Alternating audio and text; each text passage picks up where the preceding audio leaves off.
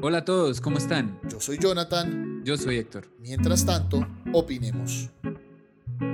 Don Jonathan, buenas tardes. Hola, don Héctor, ¿cómo vamos? ¿Bien o no? Muy bien. ¿Qué tal la semana? ¿Cómo me le fue? Bien, gracias a Dios. Bien, con harto trabajito, pero todo, todo en orden. ¿Y cómo va todo por allá? Por aquí todo igual, todo en orden, trabajando muchísimo. Eh, con muchos proyectos, muchas cosas nuevas, mirando qué más nos inventamos para superar todo esto después de la pandemia.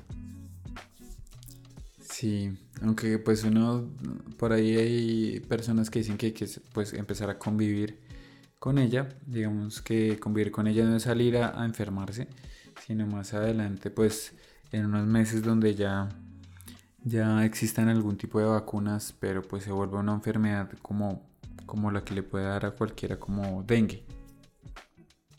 Sí, sí, de hecho yo soy de esos que, comparte el tema de que hay que empezar a convivir con la pandemia. Eh, estuve viendo noticias, escuché noticias que somos el país en el mundo con el aislamiento más largo, ¿sí? Eh, eso nos ha afectado durísimo la economía. Y adicional a eso, que por más que estemos aislados, ahora vamos a ser el epicentro de la pandemia, ¿sí? Entonces, creo que en este momento hay que seguirnos cuidando, pero tenemos que empezar a tener un poco más de conciencia para salir a la calle, ¿sí? Empezar a entender que lo vamos a tener que hacer, que vamos a tener que empezar a convivir con el virus, pero todo con las medidas apropiadas de cuidado. Eh, quienes puedan quienes puedan evitar salir no salgan, pero quien lo tenga que hacer definitivamente tiene que, tiene que hacerlo. Y no es que una sola persona no, no tenga que volver a salir, no, en algún momento tendrá que salir, hacer algo de su trabajo, a buscar una oportunidad de empleo, pero que lo hagan con cuidado, porque definitivamente lo vamos a tener que hacer no podemos esperar que en Colombia la vacuna llegue en diciembre porque creo que eso es una eso es muy remoto. Eh, creo que eso nos va a tocar esperar un año después de que la vacuna esté por temas políticos y por temas de control y, que obviamente países como Estados Unidos, como países europeos, serán los primeros que compren la vacuna. Y lo que nosotros vayamos a tener va a ser en un año, le pongo yo. Es lo que más o menos he he analizado. Entonces sí, definitivamente hay que empezar a convivir con el virus, comprar tapabocas, poder tener tapabocas para reutilizar y, ayudarle de alguna manera también al medio ambiente con eso. Es importante tener claro que no va a desaparecer, o sea, no es una enfermedad que, o un virus eh, que va a desaparecer porque se encontró una vacuna. Eh, por ahí también estuve leyendo que no todo el mundo que se le pone la vacuna, como pasa con cualquier otra vacuna, no quiere decir que el 100, eh, tiene una protección del 100%, sí una alta probabilidad de, de, que su cuerpo genere las defensas necesarias, pero o, desarrolle ese, ese, tema inmune necesario. Pero em, digamos que ahí ese tema es, es importante, empezar a saberlo manejar. Cuando digo, yo creo que hay que saber cuándo salir. Eh, no salir por salir, obviamente ya eh, eh, es, esto es un tema también de responsabilidad y análisis individual. Si usted está obligado porque tiene que trabajar, pues hombre, nada que hacer. Pero si usted no está obligado y se va a poner a salir a, digo yo, a perder el tiempo, eh, aunque salir no es perder el tiempo y más lo hemos notado ahorita, ¿no? Es importante salir, tomar el sol, tomar aire, pero eso es diferente. Mm, es, eh, por ejemplo, em, usted puede que esté contagiado y no lo sepa, puede que sea sintomático y puede que están los días donde antes empiece a contagiar más gente. Y usted dice, yo me siento bien, pues vamos a una reunión familiar, pues hombre, sé el cumpleaños del primo, ¿cómo no voy a ir? Y llegar al cumpleaños del primo y termina contagiando sin darse cuenta un jurgo de gente que a su, mismo, a su misma forma y manera termina contagiando a más. Creo que esa es la cadena de contagio. lo más fácil es, frenarla. Eh, hay países que ya la han frenado de una manera impresionante. También es por la disciplina social.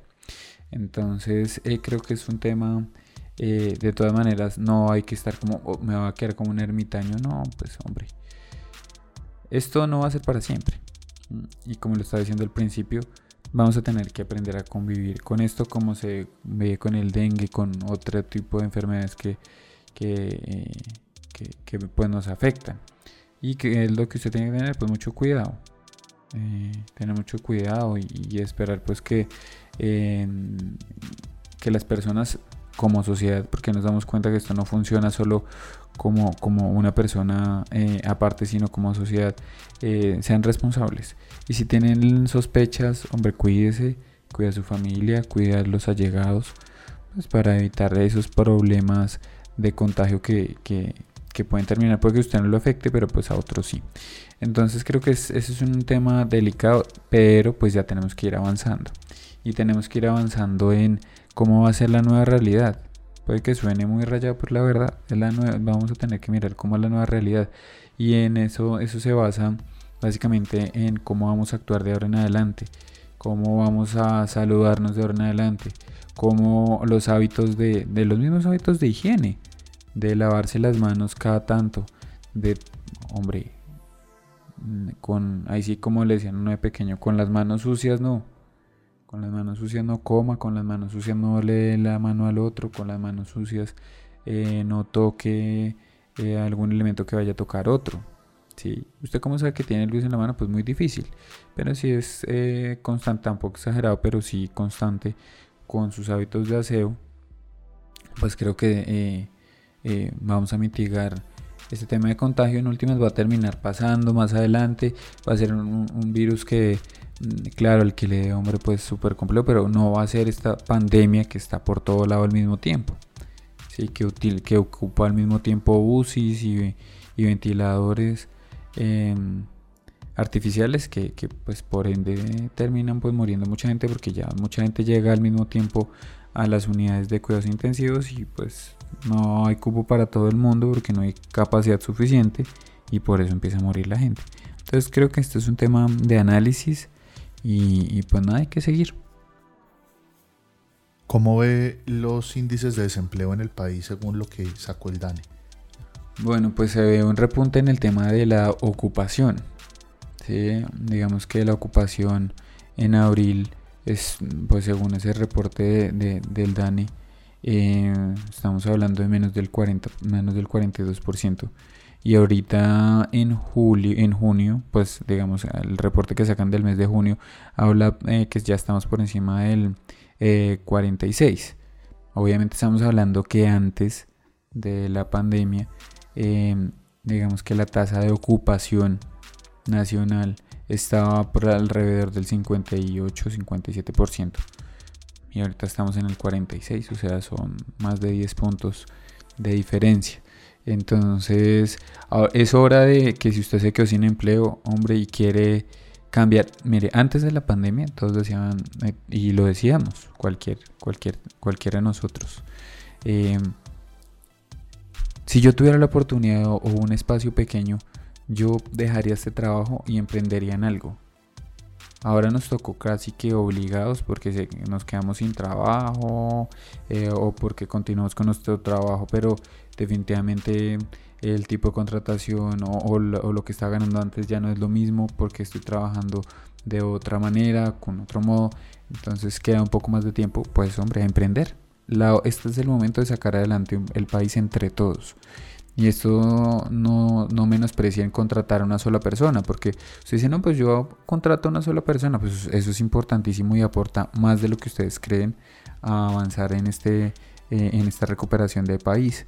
Entonces es importante no contratar por contratar, pero sí crecer, eh, buscar eh, emprendimientos, nuevas ideas, em, no solo para comercializar en el país, sino para comercializar en la región y en el mundo, ¿por qué no? Eh, ideas innovadoras o puede ser, eh, no tiene que ser algo impresionantemente novedoso, pero pues, lo que sí tiene que ser es algo bien hecho, que eso siempre marca la diferencia. Entonces creo yo que es el momento de que eh, nos pongamos eso que tanto se hablan en las reuniones entre amigos, de es que yo sí quisiera emprender, pero llegó la hora. Vamos a emprender. Vamos bueno, y emprender a nivel contable o financiero, ¿qué implica? ¿Qué tiene que saber la gente antes de emprender? Es qué debo hacer y qué gastos me, me implica emprender y montar un negocio. Porque obviamente por más emprendimiento, más digital y más lo que sea, uno sí debe tener un orden. Veámoslo desde el punto de vista de la persona que quiere hacerlo como persona natural y se va a dedicar a vender eh, accesorios para mujer. Pero si esa persona empieza a vender digitalmente, empieza a tener unos ingresos superiores en sus cuentas personales, eso va a hacer que en últimas también tenga que, cambiar su modo de, de cotizar la seguridad social y todo esto. ¿Qué más deben saber a nivel contable? Pues digamos que eh, primero es organizarse. Digamos que si usted va a arrancar hoy a comercializar accesorios para mujer, pues no, se, no necesita constituirse hoy. Primero arranque, pruebe que el negocio le sirve, eh, haga una proyección real de qué es lo que usted espera y lo que cree que puede llegar a lograr con su emprendimiento. Eh, tiempos, tiempos reales em, y objetivos realizables. Eh, por ejemplo, ahora vivimos en una era en donde hay una vitrina gigante que hace 30 años no teníamos acceso, o 20 años. Y es el Internet, es una vitrina gigante. Antes uno compraba en las almacenes, compraban vitrinas para poder em, eh, mostrar sus productos. Ahora hay una vitrina gigante que se llama Internet. Entonces es importante lo que usted vaya a hacer eh, dele alcance, que cualquier persona en cualquier lugar pueda contactarlo, pues, sepa eh, los precios, calidad, deje para que la gente le ponga comentarios ante más ejemplo de, tecnología, que no soy muy experto en eso, pero eso, eso da... Em, eso da, digamos que, un avance. Y pues nada, a nivel contable y financiero, pues es tener las cuentas claras. Usted que está comprando, usted eh, en cuánto lo está vendiendo, en qué modo lo está vendiendo, lo está vendiendo a crédito, si le llega, si le rota esa, cartera, si la recupera o lo está vendiendo a contado, si es que sería una mucho mejor opción. Eh, cuando le llega el dinero, usted sí lo está utilizando en comprar eh, inventarios o para mejorar o se lo está volviendo en plata de bolsillo, que eso es lo que pasa con los emprendimientos en, su mayoría es que llega el dinero y apenas empieza a sentir, se vuelve plata de bolsillo. Entonces eso termina pues eh, dando un golpe certero a las finanzas del emprendimiento, por ende llevándolo a la quiebra. Entonces es importante que usted, ah, mire, me estoy haciendo, estoy, eh, el ejemplo que, que, que usted da, entonces vamos a, a vender accesorios para mujer y en un mes pues, hombre, tengo, pagué proveedores, pagué lo que sea, tengo, dejé una provisión para el otro mes y aparte de eso me quedaron unos millones en la cuenta. Me lo voy a gastar, pues ser emprendedor eh, quita ese tipo de, digo yo, de, mm, digamos que de ser tan, tan, tan impulsivo y ser más, más realista. Entonces empezar a manejar las finanzas de una forma eh, más, más consciente, más responsable para así crecer y cuando llegue el momento pues eh, empezar a tener, eh, obviamente desde que usted comience saque su root que eso no vale nada, si no lo tiene o si lo tiene actualice su actividad económica. Hágase unas cuenticas de cobro, hágase un formato de cuenticas de cobro y cada vez que venda haga y emítala. Ahorita tiene, hay que mirar las obligaciones que se tienen con facturación electrónica y empiece a llevar sus cuentas en principio no contrate un contador para empezar a arrancar, o sea, o sea, para empezar con el, con el, para arrancar con el emprendimiento. Pero organice sus cuentas, organice qué es lo que usted tiene. Y con base a eso ya usted empieza a tomar decisiones si qué es lo que necesita y cuál es lo que usted quiere. Porque alguna vez escuchaba por ahí en un, en, en, creo que fue en televisión de, de un tema en Shark Tank, México, de que eh, ser empresario, todo el mundo cree que ser empresario o ser emprendedor es taparse en plata. Y básicamente, eh, pues eso es un error. Ser empresario, ser emprendedor es obviamente tener un objetivo de lucro, pero es hacer lo que a usted le gusta y vivir bien. Usted no necesita, para ser un emprendedor exitoso no, no tiene que estar montado en un Ferrari. Usted tiene que vivir bien no, no, o sea, cuando vivo, digo bien, no es eh, pertenecer al club y no, no, no, vivir como usted cree y como usted considera que eh, eh, sea que, le, que usted se sienta bien, que, que, tenga felicidad en lo que está haciendo, con lo que está haciendo y eh, obtenga resultados pues obviamente de lucro para que pueda seguir avanzando y tener eh, una buena calidad de vida. Oiga Héctor, usted ahorita habló de facturación electrónica y hay un tema que sí me tiene a mí un poco preocupado y se lo pregunto a usted aquí con los micrófonos abiertos. Me pasó a mí, recibí un correo diciéndome que eh, aprobara una compra o bueno, que aceptara una factura electrónica de una empresa X. Yo no le he comprado, de hecho la empresa queda en Medellín.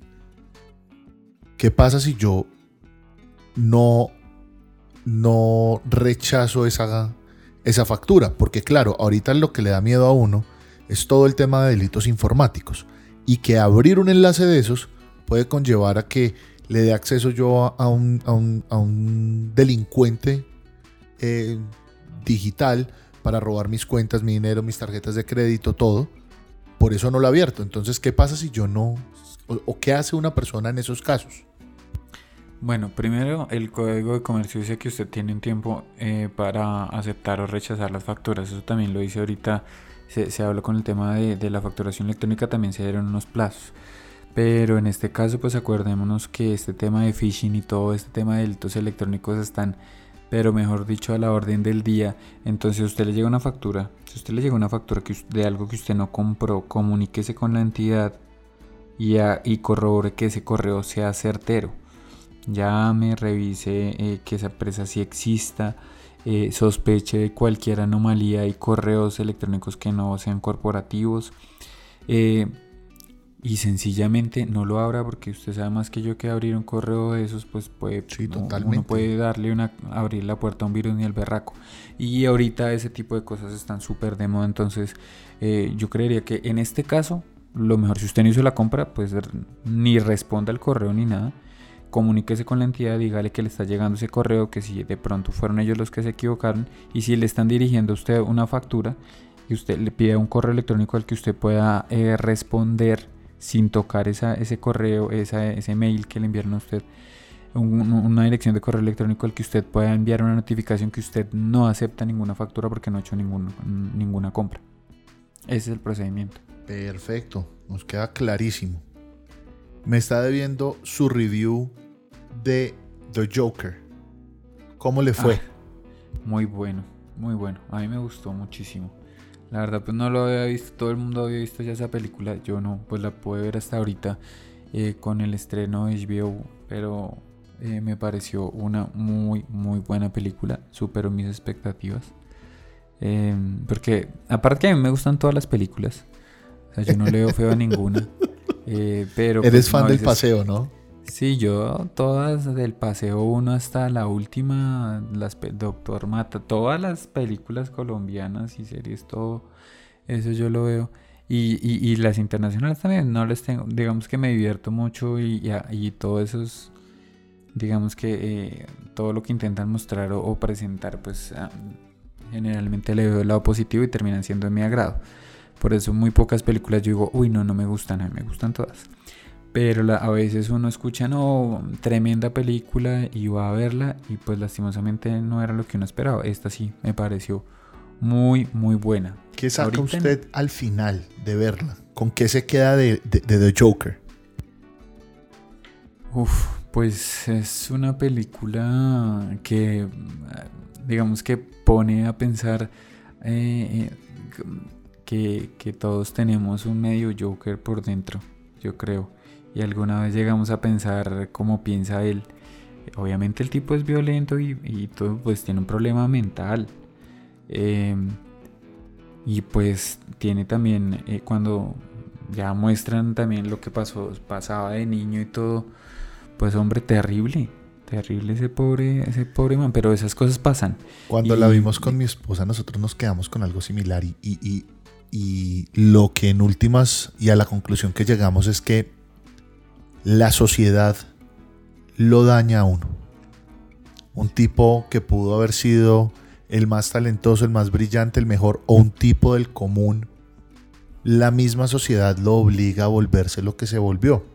Sí, lo ve uno desde que está afuera con el cartel promocionando y, llegan y, estos muchachitos le pegan, se le llevan y uno dice, la sociedad lo llevó a eso, ¿no? Que se le burlaran en televisión abierta. Entonces, sí, es, es una película muy fuerte. y eso es lo que generalmente pasa. O sea, nosotros comemos lo que nos dan. Eh, o sea, el cerebro se alimenta de lo que nosotros vemos en televisión, en internet y pues en cualquier otro medio, eh, incluyendo radio. Pero eh, definitivamente eso termina sesgando un punto de vista que a mí me parece, digamos, cuando el tipo lo invitan y se van a burlar de él eso pasa y, eso no es mentira, eso pasa en programas de televisión y pagan en programas radiales, así en vivo. El director se le burla o le dice cualquier cosa que es una falta de respeto y si el otro responde mal uno termina diciendo, oiga, qué tipo tan grosero, no le da pena responder de esa forma sabiendo que lo está viendo tanta gente. Y usted dice, pero ¿por qué debería darle pena a él si el que lo está ofendiendo es el otro? Lo está invitando a un lugar para, exponer, para exponerlo a un escarnio y para que todo el mundo se le burle. ¿sí? Y otra cosa que también veo es ese resentimiento que es real, que existe en las sociedades, que no es solo en la colombiana, eso existe en, en todas las sociedades del planeta. Y es el resentimiento que sienten las personas que han sido golpeadas socialmente y que no solo han sido golpeadas, sino que no han, eh, no han, no han llegado a, a, conquistar ese, entre comillas, éxito que pinta una sociedad, que es que usted tiene que tener casa, carro, beca, y si no, pues no fue nadie en la vida, eh, o tiene que vivir en cierto lugar, o tiene que tener ciertas comodidades, y si no, no es nadie en la vida. Entonces, eh, si usted no logró esos objetivos básicos de eh, supuesto éxito que vende la sociedad, entonces hay mucha gente que por no, no conquistarlo siente un rencor, ¿sí? por las personas que sí lo lograron o las personas que eh, le pusieron eh, trabas para no, no, alcanzarlo. Eh, y termina pasando ese tipo de cosas. Y, usted ve lo del Joker y, y hay personas que, que terminan siendo muy malas, matando mucha gente y cuando los van a analizar pues resulta que el niño le pasó lo que le pasó a él también. Que sufrió abusos, que sufrió muchas cosas que terminan siendo un tema fuerte, un tema delicado. Y me parece que sí, definitivamente eh, representa mucho realidades que no se dicen en nuestra sociedad. Pero hay muchas cosas que no se les llama por el nombre porque debemos ser políticamente correctos.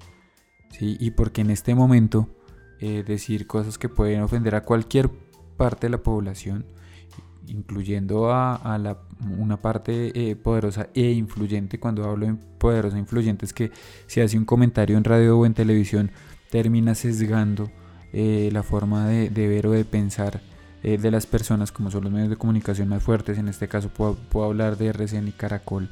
Todo el mundo dice que son una basura, a mí no me parecen una basura, pero sí tienen sesgo. ¿Sí? Y eso pues termina modificando la forma de pensar de no de todos, pero sí de algunas personas. Sí, el tema del sesgo es un tema complicado y se ve en, todos los medios. Eh, pero, por ejemplo, pasó algo muy, muy, muy interesante con el tiempo y el espectador, con el tema de la tutela que ganó esta persona con respecto a que el presidente eh, nombrara a la Virgen de Chiquinquirá en Twitter, lo cual yo estoy de acuerdo con eso. O sea, no. La, la mezcla de la religión y la política no la comparto por más que cada quien tenga su religión, pues estamos en un país libre de religión y no nos pueden meter eh, a la religión menos la cabeza del presidente porque representa a toda la comunidad y hay gente que se siente ofendida con esto. Entonces yo estoy de acuerdo con eso, pero fue muy, muy interesante y me pareció muy chévere ver que un periódico, El Tiempo, eh, decía que, que, que, no estaba de acuerdo. Creo que era uno de los dos, no recuerdo en este momento porque eso fue a principio de semana, pero uno decía que no estaba de acuerdo y el otro que sí, en primera plana. Entonces cuando uno ve ese tipo de cosas empieza uno a ver que, hombre, de alguna manera sí hay como una libertad de poderse expresar. Ojalá eso fuera muchísimo más a fondo, ¿no? Ojalá fuera mucho más de, de verdad, de que cada persona pudiera decir lo que quiera sin tener que vivir en un país como Colombia y ser amenazado porque, porque dice que no le gusta Uribe o porque dice que no le gusta Petro. ¿sí? O porque cuando es adepto a, Sergio Fajardo, entonces le dicen que es un tibio. O sea, que la gente se pudiera expresar sería súper válido, pero lo vemos en grandes sociedades, ¿no? Vemos que lo mismo pasa en Estados Unidos. Eh, vemos como el mismo gobierno quiere silenciar a los programas y a los canales con los supuestos fake news. Entonces, bueno, eso pasa. Sí, es que eso es una guerra de poder. Eso es una guerra de poder. Y en la guerra de poder, cuando se está luchando por el poder, no hay medios. O sea, cuando, o sea, no hay, no hay, no hay, mejor dicho, no hay grises. Hay blancos y hay negros. Em, entonces, eh, son los extremos. El problema es cuando la gente se deja llevar por los extremos. Pero ahí es donde yo digo que hay una línea muy delgada que divide em, lo que está bien y lo que no está bien, o lo que se puede decir y lo que no se puede decir. Por ejemplo, eh, que el presidente, una tutela porque el presidente dijo que lo de la Virgen de Chiquinquirá, porque la persona se sintió ofendida, pero esa misma persona que se sintió ofendida dice que el presidente es un cerdo. Ahí hay, una, hay una controversia, ¿sí me entiende? Entonces, sí, sí, sí. Eh, ah, es que em, lo que pasó con este tema de Aida Abella, creo que fue, y lo que pasó esta semana con Angélica Lozano.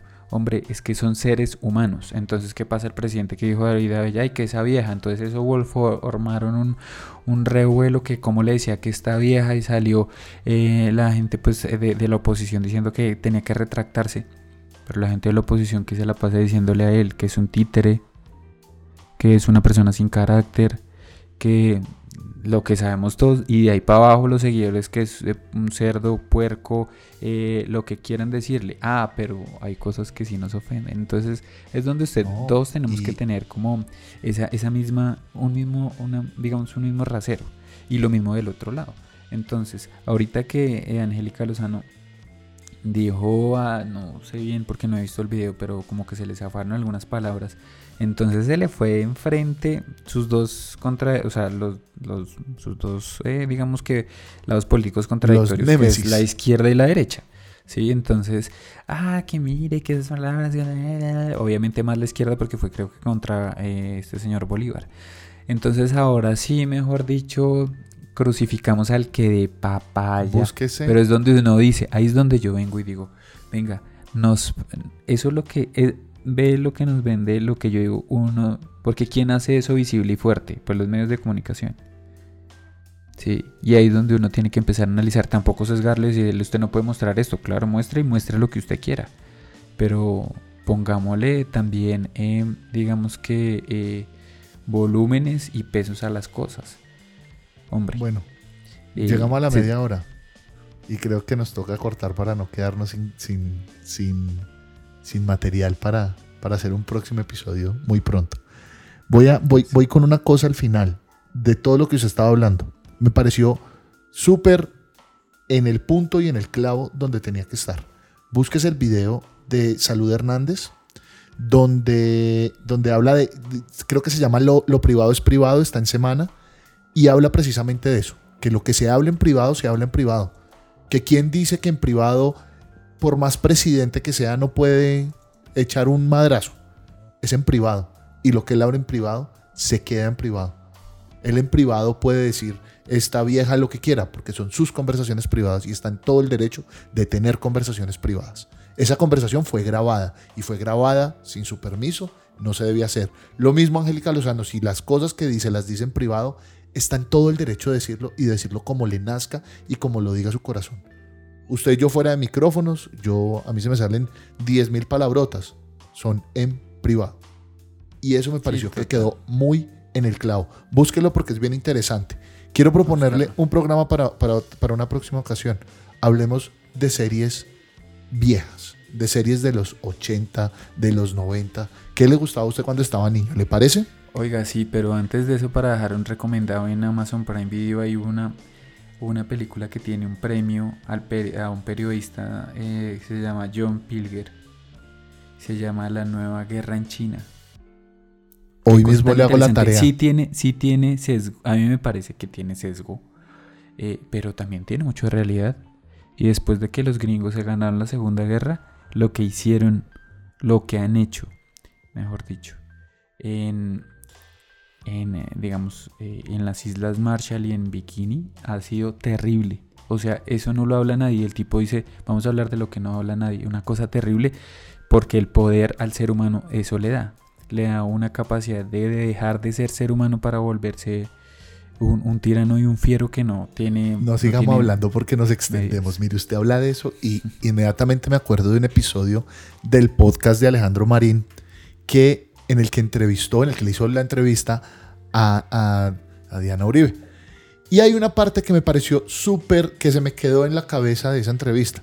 Y es cuando ella dice, porque hay que conocer la historia y desde la historia entender el conflicto de los países porque ella habla del tema de las guerras y porque en Estados Unidos, cuando Estados Unidos está en la guerra de Vietnam, como no declararon el estado de guerra, pues todo estaba abierto. Cuando lo declaran con la guerra del Golfo Pérsico, eh, tuvieron que hacerlo y ahí empiezan a ocultar una cantidad de cosas. Y la, o sea, Diana dice una cosa importante que se me quedó a mí grabada y dice, ¿cómo es posible que de pasar de, de, de los, los árabes, de tener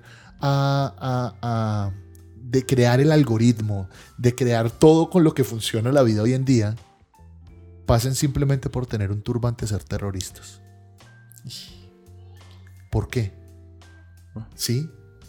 El tipo que aparece en el álgebra de Baldor, al, al, al Juarismi, creo que se llama, y se llama así, y de ahí viene la palabra algoritmo. Se inventó todo con lo que estamos haciendo esto. O sea, gracias al algoritmo, hay internet, hay Facebook, hay Twitter, hay Instagram, hay todo, hay computadores. ¿Y cómo pasan por simplemente tener una guerra declarada a ser terroristas? Sí, es una cosa impresionante. Simplemente por tener un turbante. Es, o sea, eso, eso se me quedó grabado en la cabeza y dije, hombre, sí, hay que, hay que entender todo desde un desde la historia. Lo que hablamos, ya el cuenta... sesgo, el sesgo que existe en lo que sí. Eh, porque en últimas la guerra la cuenta el que la ganó. Pero, eh, y pues los gringos, usted sabe que son los duros para el tema de contar historias a su favor y, son los reyes y los, los, dueños del mundo. Y, militarmente ¿Quién sería hoy Hitler? ¿Quién sería hoy Hitler si hubiera ganado la guerra? No, pues tal vez, no sé, y tal vez pueda que hubiese sido algo muy bueno, como también puede que si hubiera sido algo muy malo. Claro, ¿sí me Pero si hubiera ganado, pero si hubiera ganado la guerra hoy sería Dios. Oiga, si Hitler hubiera ganado la guerra, sería. Obviamente, y de los gringos. Sería el estandarte del mundo porque obviamente hubieran contado su historia desde ahí. Y las películas que hubiéramos visto hubieran sido en alemán, eh, subtituladas al español, diciendo que los gringos querían matarlo porque los gringos eran malos. E igual eh, los rusos, igual que los, eh, pues, los franceses. Eh, y que los únicos buenos en este planeta obviamente eran eh, los italianos, los japoneses eh, y obviamente los, los alemanes y algunos españoles. Entonces, como le digo, la guerra la cuenta quien la gana, ¿sí? Pero este tipo de cómo se cuentan las cosas y lo que hicieron en ese, pues, ese, ese tema de la nueva guerra en China y como tiene sitiado hoy, hoy, como tiene sitiado como tienen sitiado los gringos a China con bases navales y terrestres eso no ha existido en ningún momento de la historia.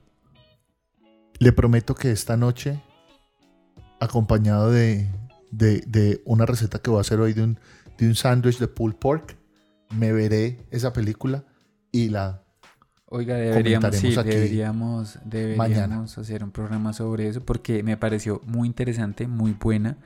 Eh, los mismos chinos dicen como, ¿y por qué nosotros cómo habla un momento, eh, para que usted lo, vaya y lo analice, en, el que dice una de las personas que entrevistan,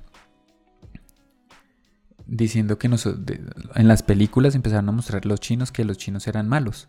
Y efectivamente los empiezan a mostrar porque el mundo está, usted lo ve de acuerdo como de las películas, ¿sí o no? Uno lo asocia mucho con eso. Y por los gringos son los dueños de eso. Yo no tengo nada contra Hollywood. para nada, y lo dejo claro. De hecho, me parecen admirables porque son, o sea, en, no en todo, pero sí en muchas cosas porque son los dueños del mundo, no por azar, ¿sí? A pulso se han ganado muchas cosas.